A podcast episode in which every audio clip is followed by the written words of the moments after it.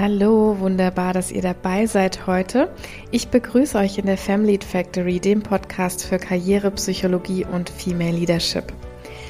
Heute beschäftigen wir uns mal mit der Frage, bin ich eigentlich eine Führungspersönlichkeit? Ich weiß nicht, ob ihr euch diese Frage auch schon mal gestellt habt. Ich kenne die jedenfalls sehr, sehr gut aus Zeiten, in denen ich noch gar keine Führungskraft war, aber auch dann und wann mal später in meiner Karriere ploppte das nochmal so auf. Das ist jedenfalls eine Frage, die super oft gestellt wird.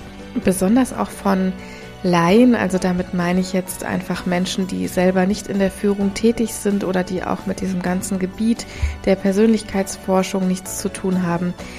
Da höre ich diese Frage immer mal wieder, beziehungsweise sie wird oft auch als Aussage getätigt, ne, dass gesagt wird, ja, der oder die ist überhaupt keine Führungspersönlichkeit. Der oder die gehört gar nicht in diesen Posten. Also auch über andere wird manchmal in dieser Weise geurteilt und meistens wird sie an zwei verschiedenen Stellen gestellt. Das ist mir so aufgefallen. Entweder bevor sich jemand in die Führungsrolle begibt oder aber auch dann, wenn irgendetwas schief läuft.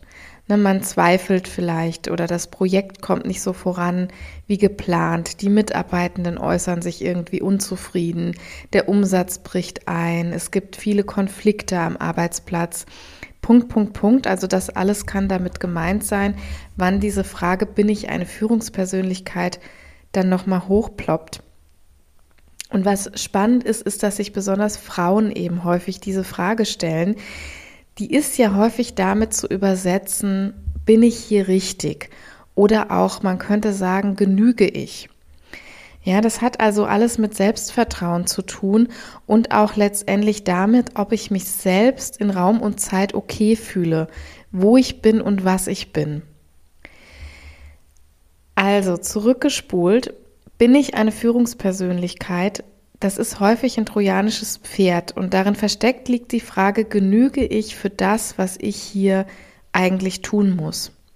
Übrigens haben wir uns diese Frage natürlich auch für andere zu stellen. Ne? Wenn wir zum Beispiel in der Personalentwicklung zu tun haben, dann fragen wir uns zum Beispiel, ist Herr Meier oder ist Frau Schulze eine Führungspersönlichkeit? Und wenn wir es hier wieder so übersetzen wie oben, dann bedeutet das im Grunde, genügt er oder genügt sie in dieser Aufgabe. Wir möchten ja eine gute Prognose abgeben. Diese Frage ist also erstmal total legitim, aber die Frage, die sich dann stellt, auch jetzt für mich hier im Podcast, ist, wie beantworten wir diese Frage denn eigentlich? Und dazu ist mir im ersten Teil wichtig, dass dieser Begriff der Führungspersönlichkeit sehr, sehr, sehr alt ist. Also der ist genau genommen aus dem Zeitalter der Industrialisierung noch. Damals war ja das Aufgabenspektrum einer Führungskraft sehr, sehr überschaubar. Ne, es ging darum zu planen, zu organisieren und Anweisungen zu geben und das Ganze dann zu kontrollieren. Das war im Grunde genommen alles. Das heißt, die Fähigkeiten, die waren strategisches Denken, Dominanz und Durchsetzungsfähigkeit. Ja, Punkt. Und gar nicht wenige Leute denken heute noch genau an diese Eigenschaften, wenn sie an Führung denken. Das ist der klassische autokratische Führungsstil letztendlich, der damit wunderbar funktioniert hat. Und selbst heute auch gibt es noch kleine Nischen, in denen Führungskräfte damit relativ gut zurechtkommen, weil in diesen Nischen zum Beispiel monoton irgendwelche Werkstücke produziert werden und die Partizipation von Mitarbeitenden gar nicht nötig und manchmal auch gar nicht erwünscht ist. So, jetzt switchen wir aber mal in unser 21. Jahrhundert, in unsere hochmodernen, globalisierten und wissensökonomischen Arbeitsplätze. Und zum einen kann man vorneweg sagen, wer diese Fähigkeiten von eben mit unseren heutigen Arbeitsplätzen verbindet, der ist schon mal total auf dem Holzweg. Na, das heißt, wenn du dir diese Frage stellst, und wenn du für dich feststellst, dass du nicht besonders vielleicht vorausplant bist oder vielleicht eher nicht dominant und kontrollierend und sowas bist, dann ist das erstmal gar kein schlechtes Zeichen. Führung hat sich ja mit der Art unserer Aufgaben total verändert. Je komplexer die berufliche Umwelt, desto komplexer ist auch das Fähigkeitenset einer Führungskraft geworden, ja, einer guten Führungskraft geworden, möchte ich mal so sagen. Ganz konkret, ähm, früher in dieser Industrialisierung, wie ich sie eben geschildert habe, da ging es meist wirklich um bloßes Wachstum und die, um die Produktion von großen Stückzahlen, um ja das Unternehmen oder die Produktion hochzufahren. Und heute habe ich aber hochagile Märkte im In- und Ausland. Es gibt zahllose Konkurrenten. Ich kommuniziere zum Beispiel direkt mit der Zielgruppe, ja auch über Social Media etc. Ich führe eventuell Teams, die über den ganzen Globus verteilt sitzen, nur um mal ein paar Beispiele zu nennen. Und außerdem befinden wir uns auf dem sogenannten Arbeitsmarkt 4.0, auf dem Mitarbeitende ja nicht durch Abhängigkeit an uns gebunden sind. Und das macht einen riesigen Unterschied im Gegensatz zu früher. Also Arbeits- und Fachkräftemangel wird heute auch maßgeblich dadurch bestimmt, wie gut oder schlecht die Führungskraft ihren Job macht. Und das führt uns so schon zum Teil Nummer zwei, nämlich zu der Frage, ja, wenn es denn jetzt die Dominanz und die Durchsetzungsfähigkeit nicht ist, was ist es denn dann? Ne, wann bin ich denn eine gute Führungskraft? Welche Eigenschaften sind das denn? Und ich habe mir dazu so einige Gedanken gemacht und natürlich auch Studien gelesen, natürlich auch noch mal in die einschlägige Fachliteratur geschaut und mich hat dieses Thema immer schon fasziniert und auch interessiert. Deshalb habe ich im Studium auch den Wirtschaftsschwerpunkt mitstudiert, weil ich so die ganze Personal- und Führungspsychologie auch sehr sehr spannend finde und ja, ich habe mir eben diese Gedanken gemacht, zuerst als ich damals selbst vor der Frage stand, ob ich selbst denn eine Führungspersönlichkeit bin, und dann in der Vorbereitung auf diese Folge, das heißt, ich habe da wirklich mal dezidiert in die Führungsforschung geschaut, die natürlich, ihr könnt es euch vielleicht denken, sehr komplex ist. Ne? Da werden dann eher Führungsmodelle oder Führungsstile gegeneinander getestet etc. Aber es gibt auch Studien, die Führungskräfte in Persönlichkeitsmerkmalen untersuchen. Und hier kann man sich jetzt vielleicht schon vorstellen, da treten mehrere Probleme auf.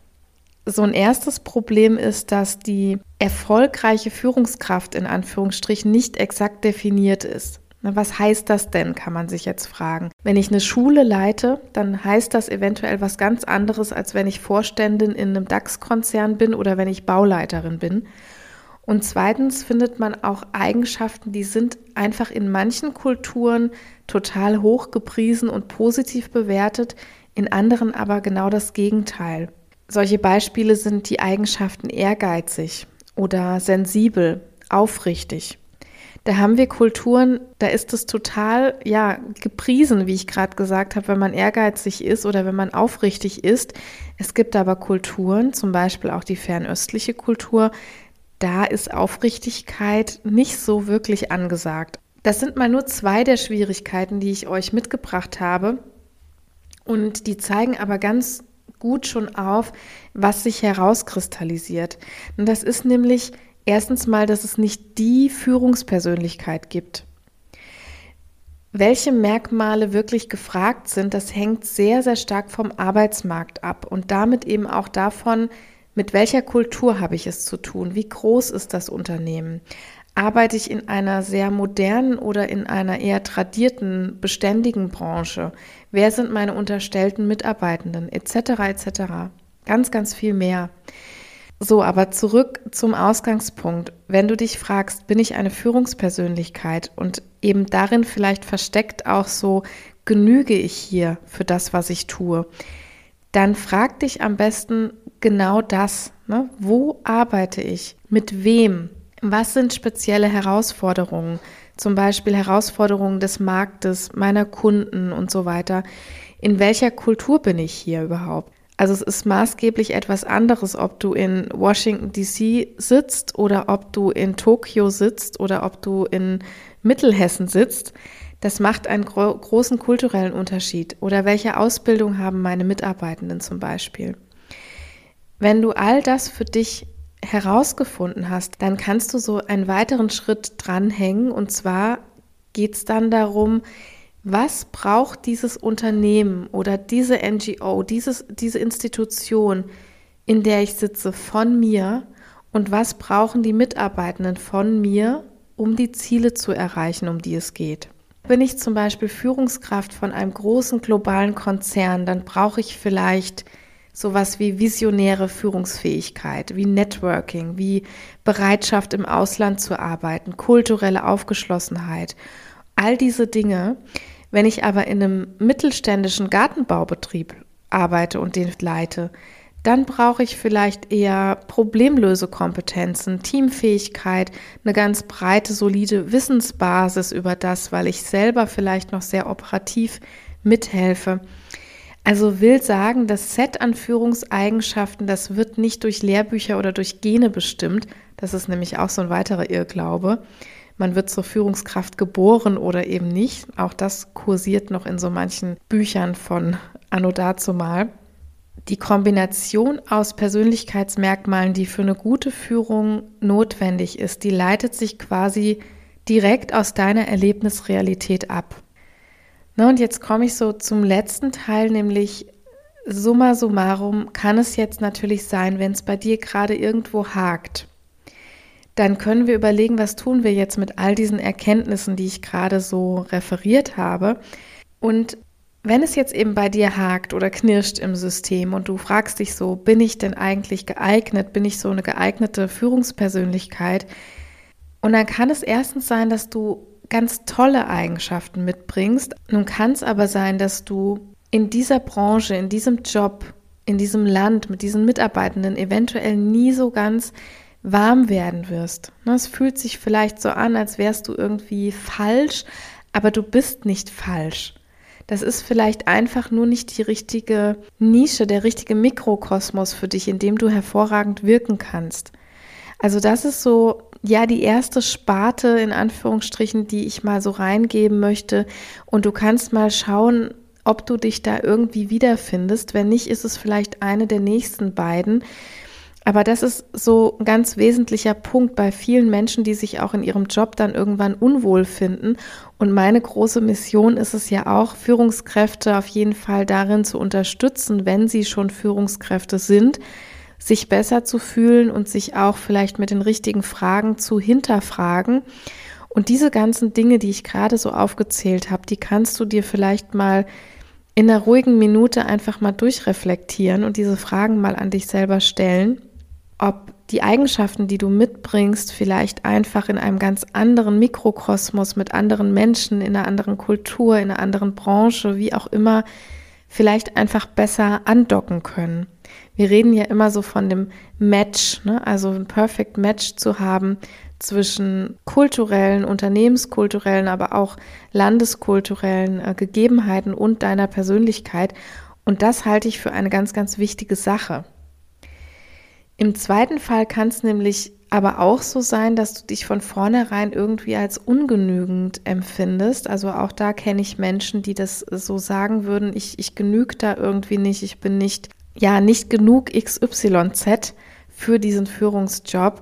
Und das kann natürlich so sein, weil du völlig andere Merkmale mit Führung in Verbindung bringst, als du eigentlich aufweist.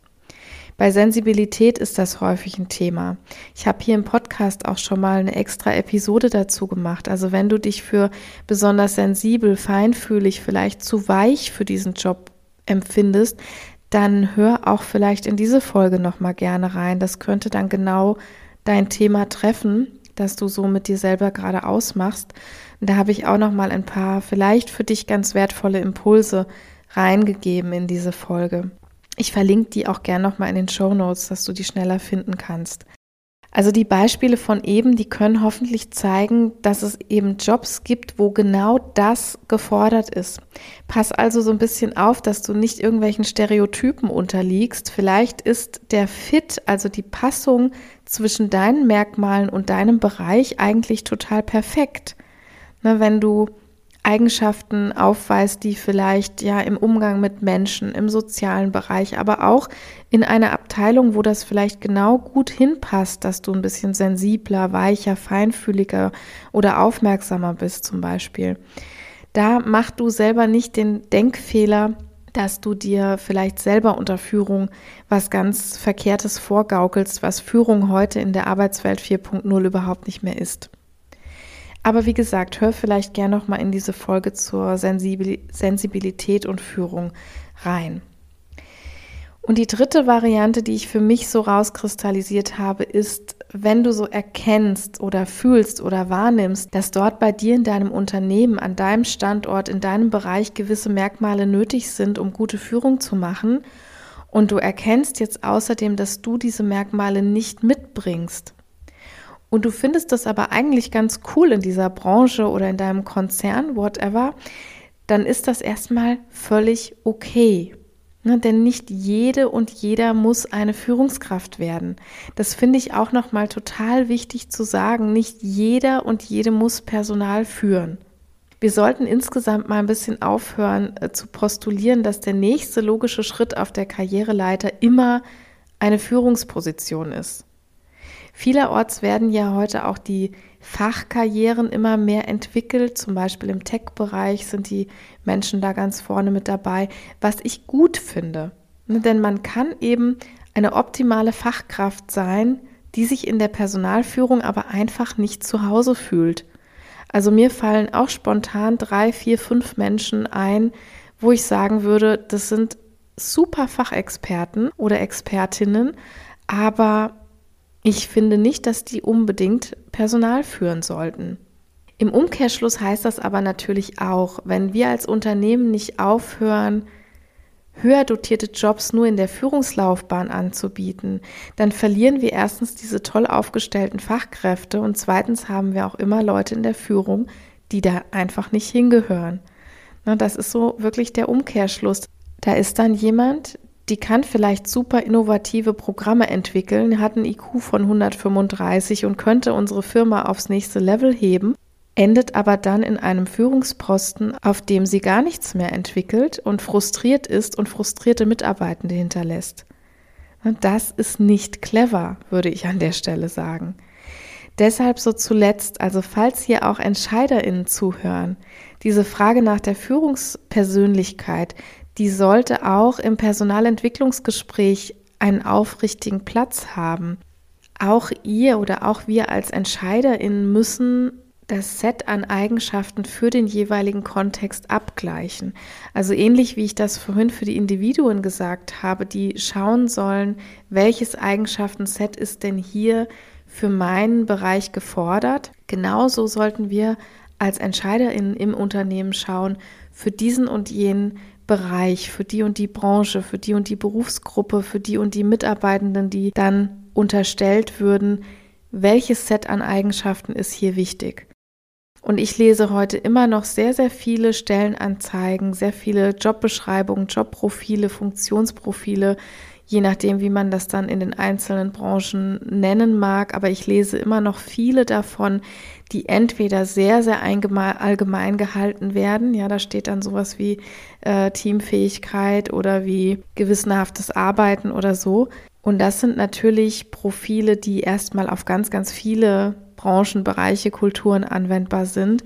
Aber je mehr wir dahin kommen, dass wenn wir wirklich auf die Persönlichkeitseigenschaften und die was früher mal die Soft Skills waren, heute würde ich dazu gar nicht mehr Soft Skills sagen, denn das sind eben die entscheidenden Eigenschaften einer Führungskraft, wenn wir welche suchen. Und wir sollten genau schauen, nicht nur wenn wir eine Stellenanzeige rausbringen, sondern insgesamt auch, wie wir im Unternehmen kommunizieren, wie wir rekruten, wie wir suchen, wie wir auch Menschen gezielt entwickeln und ansprechen, dass wir da nochmal genauer gucken, wen suchen wir hier für welchen Posten und für welche Person ist es aber vielleicht auch viel, viel lukrativer, viel besser, viel angenehmer, viel weniger frustrant, wenn man ihnen eine Fachkarriere anbietet.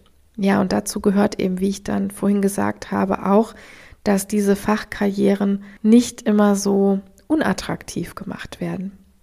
Ja, ich danke dir fürs Zuhören, für die heutige Folge. Ich würde jetzt ganz kurz nochmal zusammenfassen, was ich so in der heutigen Episode über die Führungspersönlichkeit gesagt habe, damit du das nochmal ganz kompakt für dich vielleicht auf dem Zettel hast.